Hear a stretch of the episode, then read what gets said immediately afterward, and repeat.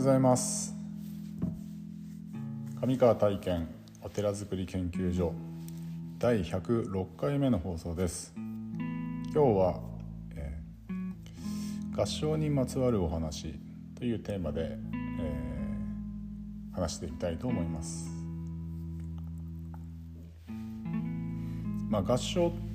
というとえっ、ー、とまあ、合唱にまつわる話っていうのはどういうことかというと,、えーとまあ、合唱って皆さんこう例えばなんだろうな神社でお参りをする時とか、えー、まあ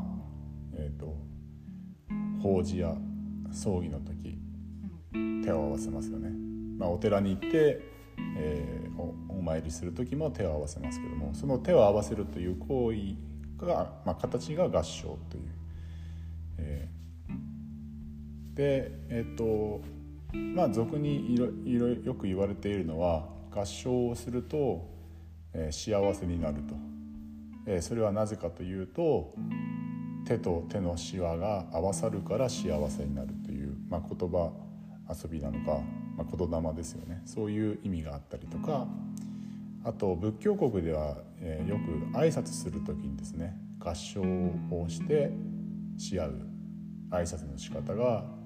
一般的で、まあ、タイなんか行くと、えー、サワディーカップと言いながらこう手を合わせて挨拶をし合う、えー、っていうのがそういう仏教圏の文化として合唱というのは、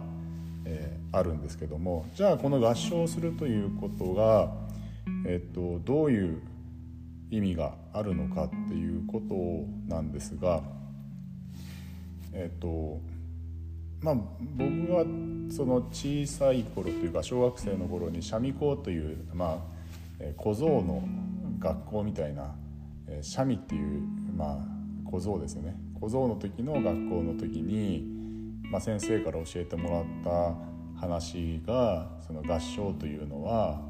えーと、相手に「私はあなたに敵意がありませんよ」というあのその表しなんだというえそれはどういうことかというと相手の前で合唱するということは私は手に武器を持っていませんよ。あなたのことを、えあなたに対して私はあの尊敬の念を抱いてますよ。敵対心がありませんよ。というそういう行為なんだと。で握手をするっていうのは片手で握手をするしながら逆の手に武器を持つこともできるんだ。というような話をされててあなるほ小さいながらもあ子供のな子供ながらもあなるほどなというふうに思ったんですけども今じゃあ両手で、ね、握手したらどうなんだっていう話、まあ、ツッコミは度合いはあるんですけどもただまあ何を言いたいのかっていうとその敵意がありませんよっていうことは逆に言う,、まあ、逆に言うとあなたのことをあの尊敬してますよというあのそういううんと心の表れであるというふうに言われていて、まあ、仏教の中ではその仏性という、まあ、仏の差がですね。仏性、えー、仏性を祈るんだと。相手の、え、仏性をに対して私はあのお祈りしますよ。祈りますよというふうにそういうふうなえー、心の表れなんだっていうような、えー、話の、えー、仕方もあります。だから、えーと、例えばまあうんとタイで、うん、挨拶する時に合唱をして、えー、挨拶をするっていうのは私はあなたのその仏性に対して拝ませていただいてますよあ逆に相手も私の仏性に対して拝んでいただいてるその拝み合ってるっていうことですよね。ですのでうんと仏様の仏像のいろんな仏像がありますけども、えー、合唱している仏像仏様も少なくありません。えー、それは何かというと仏様も私のことを私の仏性を、えー、拝んでくれている私も仏様の仏性を拝ませていただいているというそのえーと、なんていうのかな相関関係はそこの姿に現れていて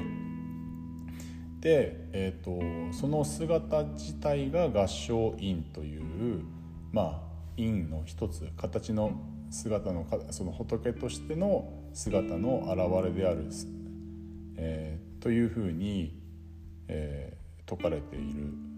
まあ、解説されているというのがこの合唱の、えー、凄さというか面白さというか あの本質的なところはそこにあるのかなっていうふうに、えー、思います。なんで自然とこう合唱が出てくるというそのなんだろうな例えばまあえーと、ご飯を食べる時も「いただきます」をする時も仏教国では合唱をして、えーと、食べ物に対して感謝をするっていうことですよね。まあ、作ってくれた人たち生産者や料理をしてくれた人たちに感謝をするその命をいただくということにも感謝をしてあなたたちの食べ命は無駄にしませんよというその誓いの行為でもある「いただきます」ということはね「いただく」というそういう言葉に現れるしその姿にも現れているというのが合唱ですね。でえー、っとまあ、法華宗の中ではこの先日もお話しした通り、まあ、妙法というね、えー、っと教えがあって、えー、と妙法というのは妙というのは、まあ、見えない世界のことで法というのは現実世界のことでそのえっ、と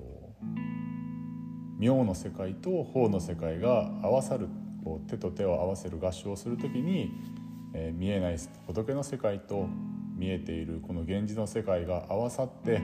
その、まあ、表裏一体であると、えー、その見えない世界もそもちろん考えなきゃいけないし見えてる世界も、うんと、実際に生きていかなきゃいけない。その両方が合わさるっていうことがこの仏教の本当に、うん、素晴らしい教えの一つであるのかなというふうに思っていてそれが妙法という言葉に表されるし合唱というその行為に表されるというふうな、ところであります。でまああの最近ですねあのいろんなその最近というか、まあ、ここ何年かですねあの仏教のいろんなあの学びの、えー、セミナーセミナーっていうのかな、まあ、そういう、えー、会に参加してる時にあの、えー、写真記念写真を撮るんですけどもその最近よくですねそのクロス合唱という ね、そういう、えー、写真の撮り方がありましてこう自分の、えーと、合唱する手をですねこうクロスさせるさせるんですね。でそうして隣の方とこうクロスした手を合わせ合わせて合唱するだから左隣の人と右隣の人の手を合わせて、えー、クロスさせて合唱を作る、えー、それをずっとこう、えー、記念写真なんで何人も並んでいるんですけどもそれがみんながこう最終的に一つの輪になって、えー、クロス合唱するというあの写真の撮り方が 最近発明されたんですけどもここ何年か。これ面白いんですよなぜかなぜかクロス合唱すると笑ってしまうんですよね。でみんな笑顔になって、えー、写真を撮るというようなことをの撮り方があってそれであの断食リトリートでも採用していて1枚目は普通に撮るんですよね。で2枚目はじゃあクロス合唱しますって言ってそうすると必ずみんな なぜか笑顔になるという、えー、そういう、えー、このクロス合唱も新しい発明だなというふうに思っていてでそのまあ自分の手は相手の手と触れ合って合唱が作られて、えー、そのみんながつながってその平和な、え、時間を、えー、作り上げましょうというそういう、えー、行為まあ、機会があればまた皆さんともやってみたいと思いますので是非、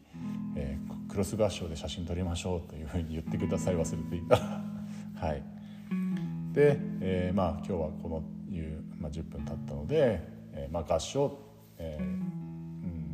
あんまりこう無意識で皆さん合唱してると思うんですけどもそこにはこういう意味があるんだなというふうに、えーと、思って合唱するとまた、えーと、違うこう気持ちになれるんじゃないかなというふうに思いました。えー、今日も一日、えー、素晴らしい日をお過ごしください、えー、お祈りしております。ありがとうございました。